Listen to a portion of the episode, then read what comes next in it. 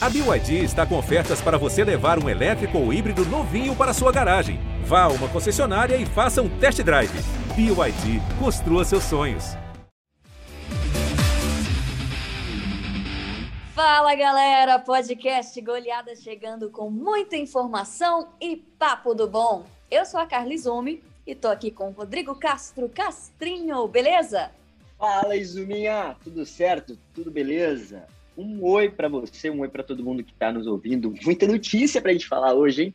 Tem coisa boa, viu? Então eu também vou dar boas-vindas para Guilherme Gonçalves, que tem muita opinião hoje para dar. Metal, tá pronto para mais uma? Sempre pronto. Fala, Carla. Fala, Rodrigo. Oi para todo mundo também ouvindo a gente. Notícia quente no Vila, hein? Já vamos começar com essa, então. Como assim, Vila Nova? Vamos lá.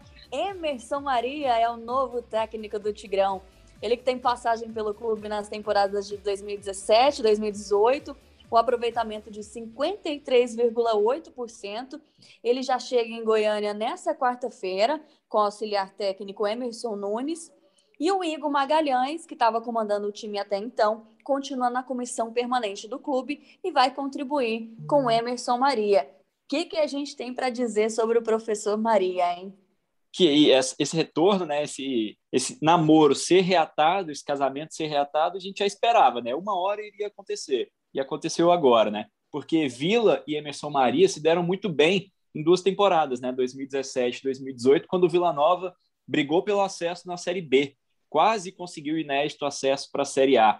Então, a gente sabia que uma hora o Emerson Maria iria voltar para o clube. Calhou de ser agora. Ele que depois passou por Figueirense, Botafogo de Ribeirão Preto, Chapecoense, Brasil de Pelotas e Criciúma. Assim como o Vila, né? O Vila e Emerson Maria não conseguiram bons desempenhos um sem o outro.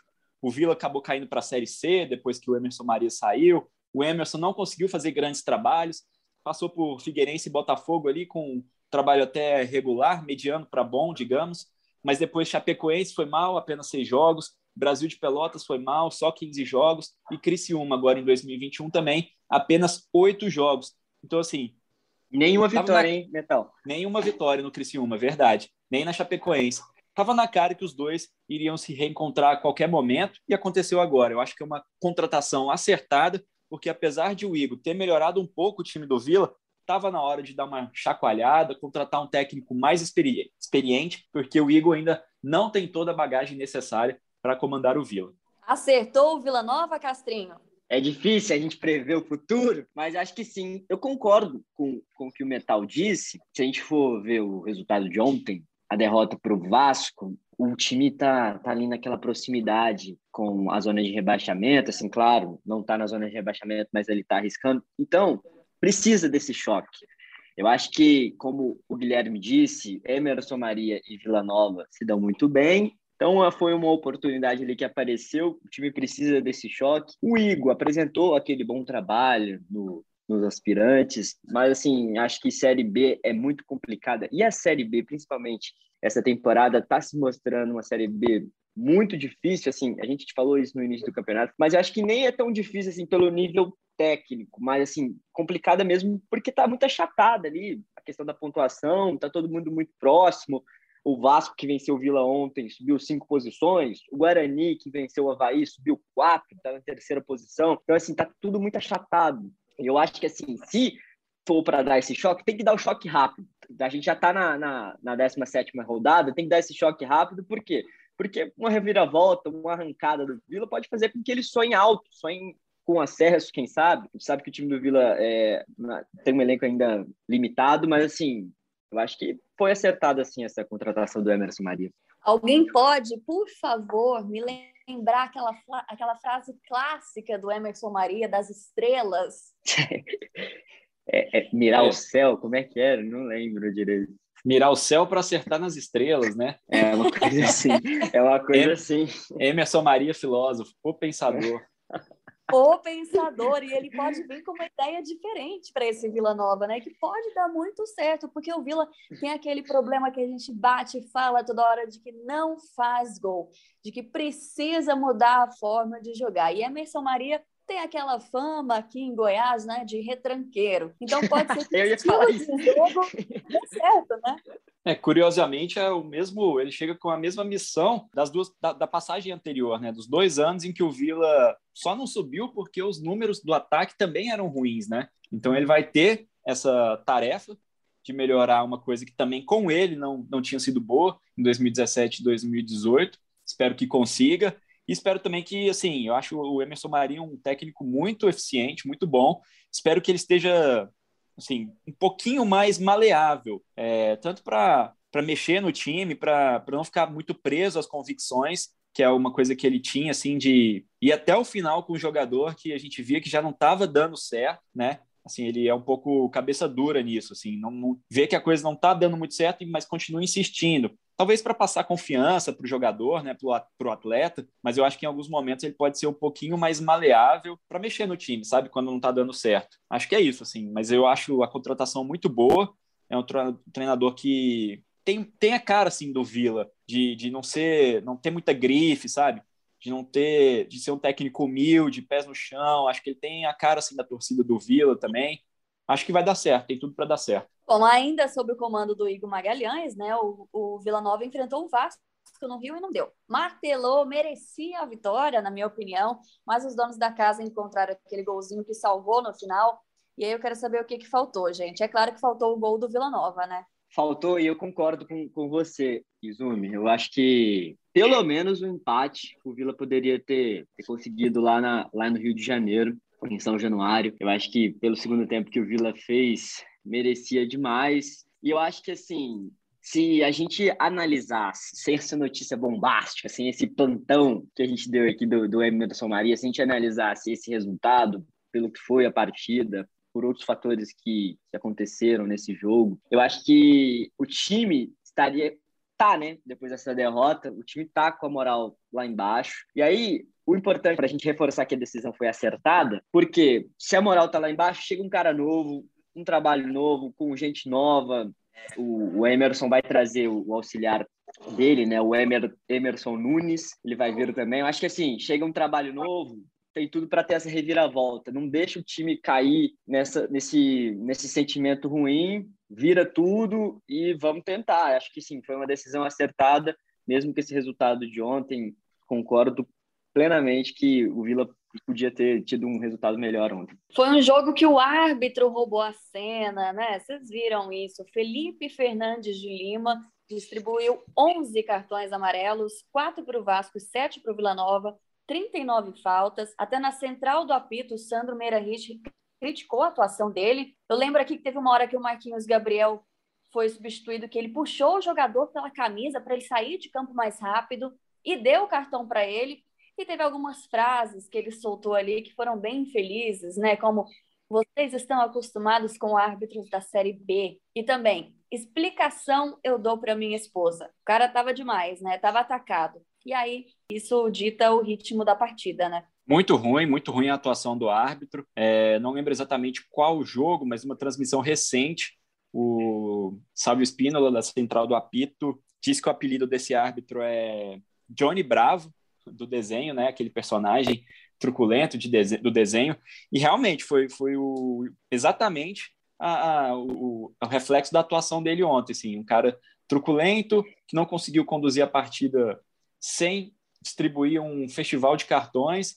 Acho que ficou claro que ele não que ele prejudicou o, o espetáculo, né, ao decorrer do jogo, mandou muito mal o árbitro, principalmente com essas frases aí, realmente infelizes. E acho que se ele quer realmente se consolidar como um, um árbitro de Série A, vai precisar rever esses conceitos. Bom, acabou que o Dudu, o Renan Mota e o Kelvin receberam o terceiro cartão amarelo estão fora da partida de domingo, que é mais uma vez fora de casa, contra o Londrina, e fazem muita falta, né? Eu acho que principalmente o Dudu, Carlos. Eu acho que assim, o Dudu nesse time, além de ele cumpre ali a função no, no, meio de campo, ali de marcação, mas ele cria demais também. E além de tudo, ele, além de criar jogadas, ele também tem esse fator su surpresa de fute, do chute fora da área. A gente viu o Dudu fazer belos gols. Inclusive, nessa temporada, eu acho que, assim, desses três suspensos, o Dudu faz falta, claro, o, o Renan Mota também é titular. Eu acho que o Kelvin ele mesmo estando como reserva, eu acho que ele também acaba fazendo falta, porque, poxa, num, num jogo aí precisa colocar uma cara diferente, precisa mudar a partida, você tem a opção do Kelvin no banco. Quando você não tem nem a opção, acho que dificulta ainda mais. Acho que são três desfalques importantes. E agora, dá para vencer o Londrina, gente? O time está na zona do rebaixamento, também está sofrendo nessa Série B, tem um dos piores ataques também. É um jogo fora de casa, longe do Oba, o que é bom para o Vila Nova, né? Porque parece que tem alguma coisa enterrada ali no Onésio Brasileira Farenga. Então, acho que dá para ganhar sim, né? Se não vencer, inclusive, a coisa pode complicar ainda mais. Mas é como vocês já disseram, agora com o professor Emerson Maria chegando aí na área, pode ser que tenha um ânimo diferente. Eu brinquei aqui da fama dele de retranqueiro, mas isso não é nenhuma ofensa. Às vezes é até bom, dependendo do estilo de jogo, dos jogadores que tem à disposição, né? E pode ser que combine bem com o Vila Nova e que venha aí uma boa sequência, começando pela Londrina, né? Concordo, acho que é possível vencer essa partida e acho que casa esse estilo dele com, com esse momento do Vila também de estar tá jogando melhor fora de casa, né? Vai ser um desafio para ele vencer no Oba. O Vila ainda não conseguiu vencer em seu próprio estádio nesta Série B, mas acho que vai casar esse estilo. Acho que, como o Rodrigo falou, o Dudu vai fazer bastante falta, mas o Vila precisa dessa vitória, porque para não correr risco de entrar na zona de rebaixamento e também porque para começar bem esse trabalho do Emerson Maria, já começar com uma vitória fora de casa, eu acho que é fundamental e bastante possível esse resultado. O Londrina que está na zona de rebaixamento. Então, o Vila pode e deve vencer essa partida. Tem, tem o professor Márcio Fernandes, hein, lá no Londrina. Conhece bem o Vila. Verdade. São duelo... dois professores que conhecem bem é. o Vila. Lei do ex-técnico, tem essa também? Tem. Acho que tem essa. Ah, tem. Acho que o Vila Bom. tem que mirar as estrelas, o sol para alcançar as estrelas e vencer essa partida. Boa. Vamos então falar do Goiás? O Esmeraldino deu bobeira, hein? Elaia, um a um com o Remo, tinha até a possibilidade de dormir na liderança, pelo menos por uma noite, né? Mas era para se fortalecer dentro do G4. E a briga lá em cima tá braba, né? Jogo em casa contra um time que não tá nem na primeira página da tabela, não podia, né, gente? Não, realmente. Não podia. Para começar a falar de, desse jogo, vocês acreditam em tabu? O que vocês acham, acham sobre, sobre tabu? Foi feito para ser quebrado, né? Foi feito para ser quebrado, mas ontem, quando a gente chegou lá na, na Serrinha, todo mundo já, já começou a falar, todo mundo estava apreensivo com esse jogo contra o Remo. Por quê? Porque tem um tabu entre Goiás e Remo que estava preocupando todo mundo. A última vez que o Goiás venceu o Remo jogando em Goiânia foi em 1975. Então, quando, antes, antes, antes, do jogo começar, tava todo mundo preocupado. Eu falei, ah, esse, esse, time é complicado demais, esse time não vai dar. Última, essa última vitória. Ah, eu acho que eu lembro desse jogo. Foi, acho que, se não me engano, foi um gol do Paguete, né? Foi, exatamente. um, um gol do. Tava, você tava lá ontem, né, quando eu te falei isso. É porque eu coloquei na, na matéria do, do Globo Esporte esse, esse, esse fato, gol do Paguete no Campeonato Brasileiro daquele ano, no Serra Dourada. E aí, o que eu achei engraçado, porque até o, o Goiás estava vencendo, até o Remo foi empatar já para o fim do segundo tempo, e o Goiás estava vencendo. Aí eu falei assim, cara, será que eu falo sobre esse tabu? Vou secar o time? Não precisou, não precisou nem de eu falar. O Remo foi lá e empatou, lembrando, ó, já que a gente já tá falando sobre a partida, falando sobre o jogo. O Goiás, eu acho que assim, começou a partida, eu acho que não, não entrou dentro de campo. Tanto é que a gente viu muito o Marcelo Cabo dar bronca no time, a gente ouviu demais o Marcelo Cabo é, a gente estava falando sobre torcida no estádio. Se tem uma das poucas coisas positivas de não termos torcedores dentro do estádio é que a gente consegue ouvir tudo que rola dentro do campo. E a gente ouviu muito o Marcelo Cabo pedir para o time evitar bolas no alto. E o time estava insistindo, David Duarte, o próprio Elvis, insistindo muito nas bolas pelo alto. E tava, não, a gente estava nítido que não estava funcionando na partida. E o que a gente viu?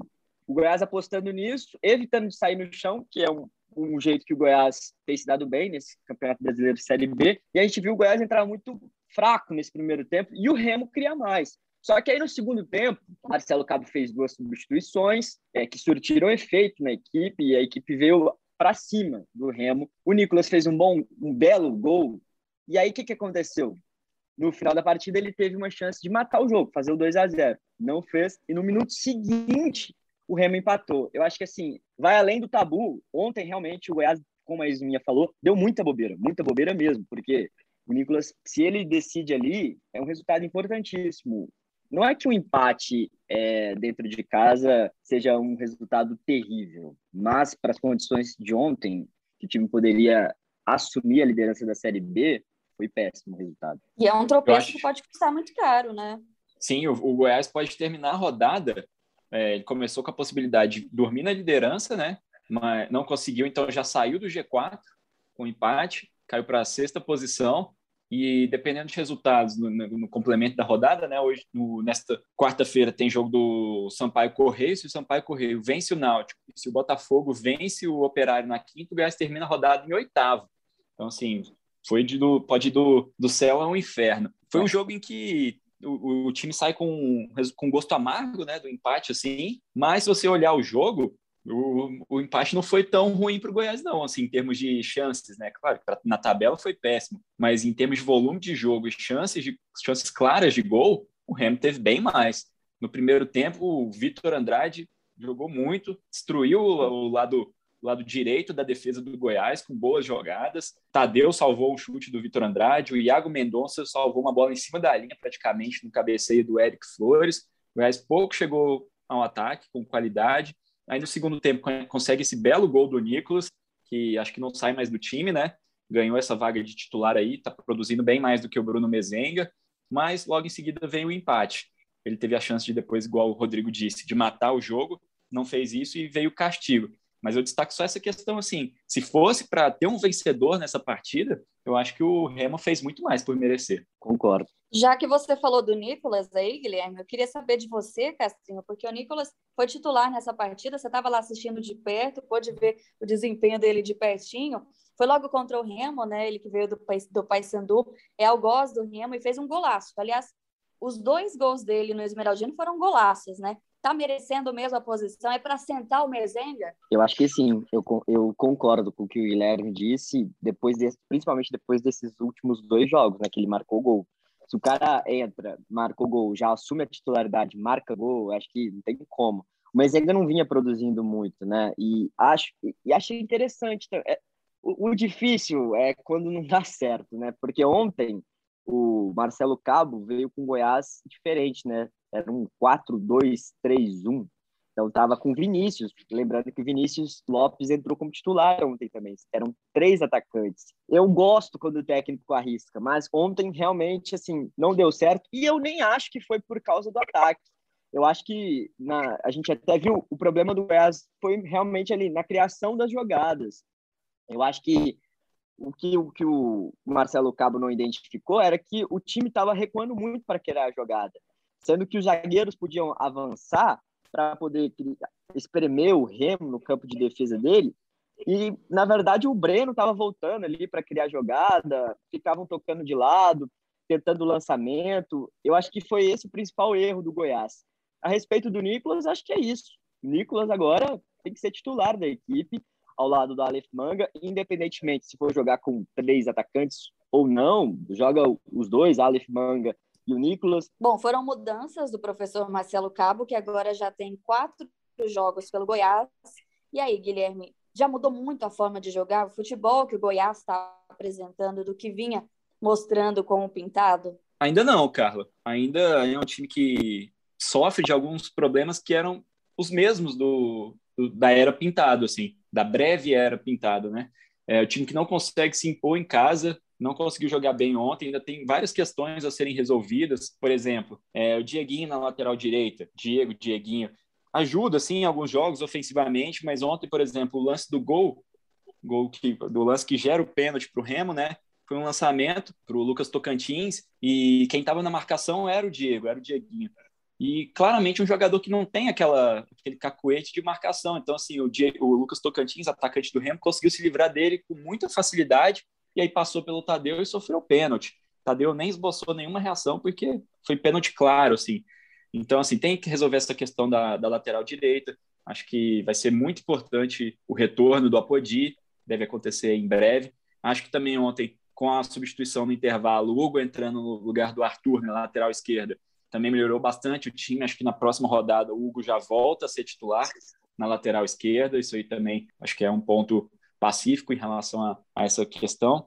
No meio de campo, O, a gente teve a estreia do Felipe Bastos, né? Entrou no decorrer do jogo.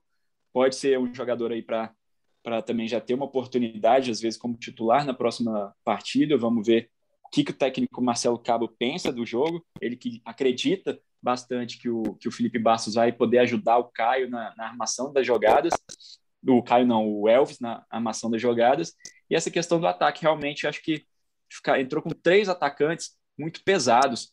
O Vinícius, o Nicolas e o Aleph Manga. Claro, o Aleph Manga consegue conduzir mais a bola, faz boas jogadas de velocidade, mas assim, é um ataque que acho que faltou um pouquinho de velocidade, mais mobilidade para conseguir criar chances. Igual o Rodrigo falou, assim, o, o Grass recuou muito, ficava trocando passes na defesa, não conseguiu penetrar o sistema defensivo do Remo. Então, são vários pontos que o Marcelo Cabo precisa atacar e, a princípio, a gente até vê essa reação dos torcedores, não teve ainda muita mudança em relação ao time do Pintado. O Dieguinho, só para complementar o que o Guilherme disse, o Dieguinho é, o pessoal da transmissão, Pet, Conrado, falaram que o Dieguinho, na verdade, é um atacante que está jogando ali na lateral, né? Porque ele, na função de marcação, realmente ele deixa a desejar.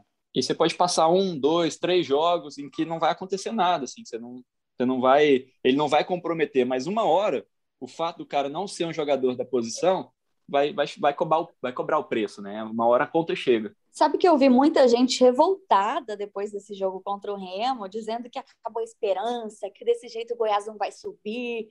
Mas não dá para cravar ainda, né? A gente está na 17 rodada.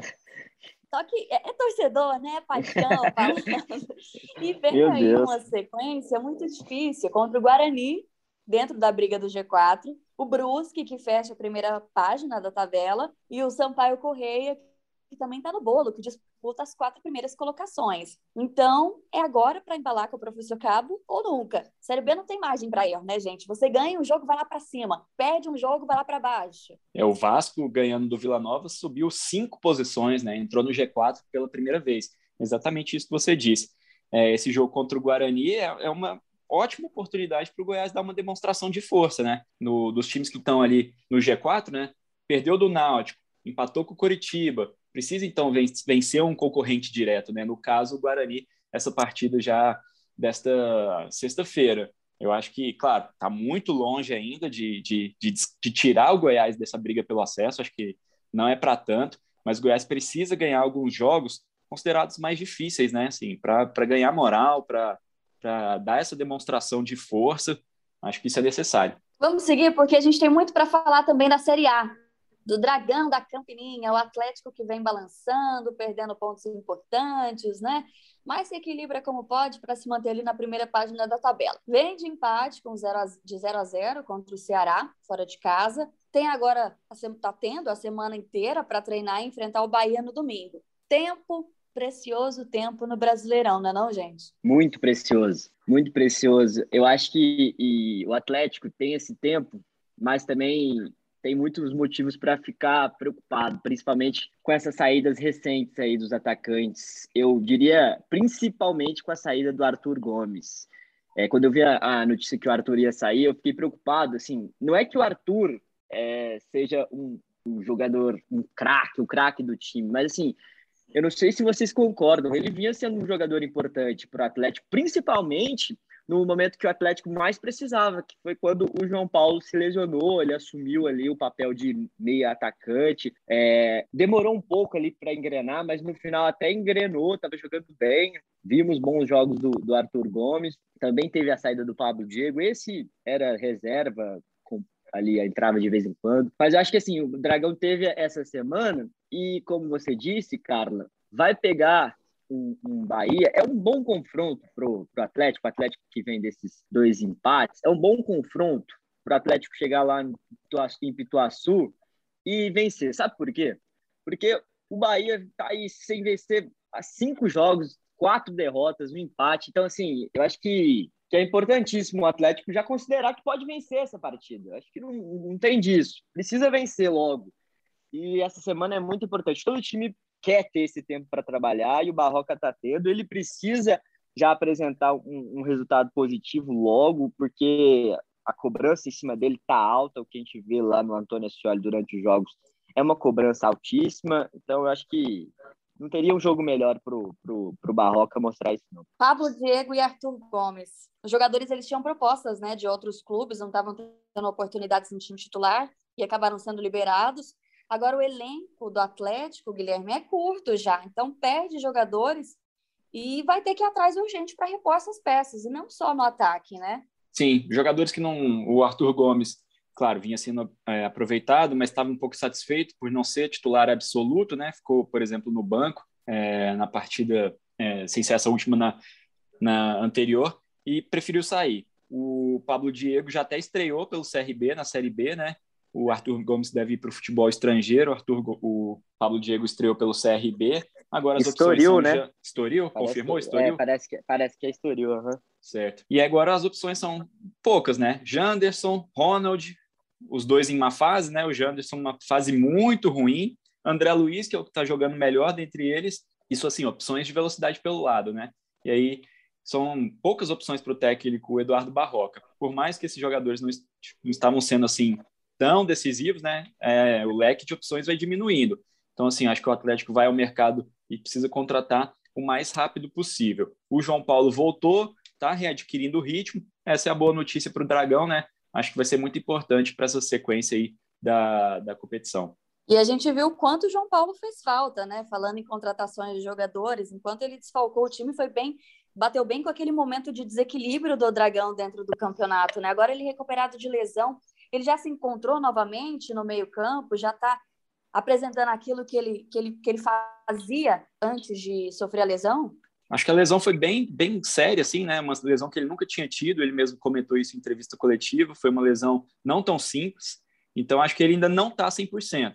Está voltando, está readquirindo a, a, melhor forma física, o Atlético teve que fazer um trabalho específico com ele, é, acho que não, não cravo ainda que ele está na, na melhor forma, Acho que a evolução vem aos poucos, já vai para o terceiro ou quarto jogo aí, né? No primeiro ele voltou no decorrer, entrou no decorrer da partida, depois começou duas partidas como titular. Agora, acho que daqui para frente, acho que a gente já pode começar a esperar um, um João Paulo, se não 100%, mais perto dessa plenitude, né? Física e técnica. Agora sim, o Atlético Castrinho pode mais? No início do campeonato, muito se falava né, da surpresa, entre aspas, Atlético Goianiense, o que eu não concordo. Todo ano tem essa história, né? Tratando o Atlético como surpresa, o que não é mais surpresa. Chega a Série A sempre dando muito trabalho, apesar do atual momento que é mais complicado. Então, até onde pode ir esse time, Castrinho? Qual seria a melhor meta? Então, você falou tudo, Zuminha. É, se surpreende com o Atlético quem não conhece o trabalho, assim quando o trabalho é bem feito, não é surpresa que o time chegue à Série A e dê trabalho para todo mundo. A gente acompanha de perto trabalhos muito bom que o Atlético faz, né? Trabalho principalmente financeiro, trabalho técnico mesmo também. Não é surpresa alguma. Eu acho, sabe qual foi o problema do Atlético? É, a gente acabou de acompanhar as Olimpíadas, né? terminaram semana passada, no, no, no domingo. Quem teve, tem o, o, o salto em altura, né? não, salto de, de barra. Eu acho que o problema, quem colocou a barra alta foi o próprio Atlético. Ele que surpreendeu muito e fez com que todo mundo esperasse que ele fosse é, brigar por tudo nesse, nesse campeonato brasileiro. Claro, não pelo título, mas brigar de fato por, por uma Libertadores. Ainda está na briga, não deixou de estar tá na briga pela Libertadores. Poxa, o Atlético tem 20 pontos, o, o Atlético Paranaense está ali na, na pré, naquela pré-Libertadores, sexto colocado, tem 23, diferença de três pontos, está na briga. Só que quem colocou o sarrafo muito alto foi o próprio Atlético. Então a gente, a gente é, via o Atlético com bons olhos porque apresentou um, um excelente trabalho. Está passando por esse momento turbulento. É, eu acho que todo time vai passar por isso, só que, como todo time vai passar, o que, que o time precisa fazer? Precisa ter maneiras de voltar a jogar bem. Eu acho que assim, a gente não viu ainda o Atlético, aquele Atlético que a gente assistia no início do campeonato. A gente precisa voltar a ver esse Atlético, aquele Atlético é, rock and roll, o Atlético que tinha um contra-ataque mortal, o Atlético que jogava fora de casa, enfrentava os grandes, ia lá e conseguia um bom resultado. É, foi muito das atuações que o Atlético apresentou esse ano fez com que a gente esperasse. Se ele apresentou boas atuações, ele pode voltar a apresentar. Basta Eduardo Barroca conseguir é, achar esse futebol do Atlético novamente. Então, o Papo Barroca vai ficar para o próximo podcast que vocês não podem perder, fechado? Deu certo, Beleza. então valeu para vocês, galera. Valeu, Carla, valeu, Castrinho, um abraço a todos. É isso aí, gente. Um grande abraço. Um abraço para todos que acompanharam a gente. Até a próxima. Tchau. Vem a cobrança do escanteio. A bola viajou. Passou lindo. Gol!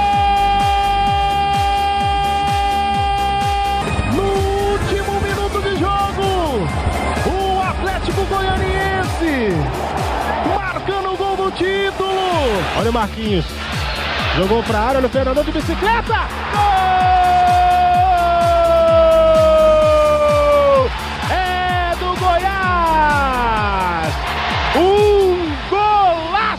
Fernandão de bicicleta. Moisés tá pintando o monociclo. Aqui na esquerda, batendo em canhota. A bola vai entrando. Chega, tira, encaixou. É nosso, é nosso, é nosso, é nosso, é nosso.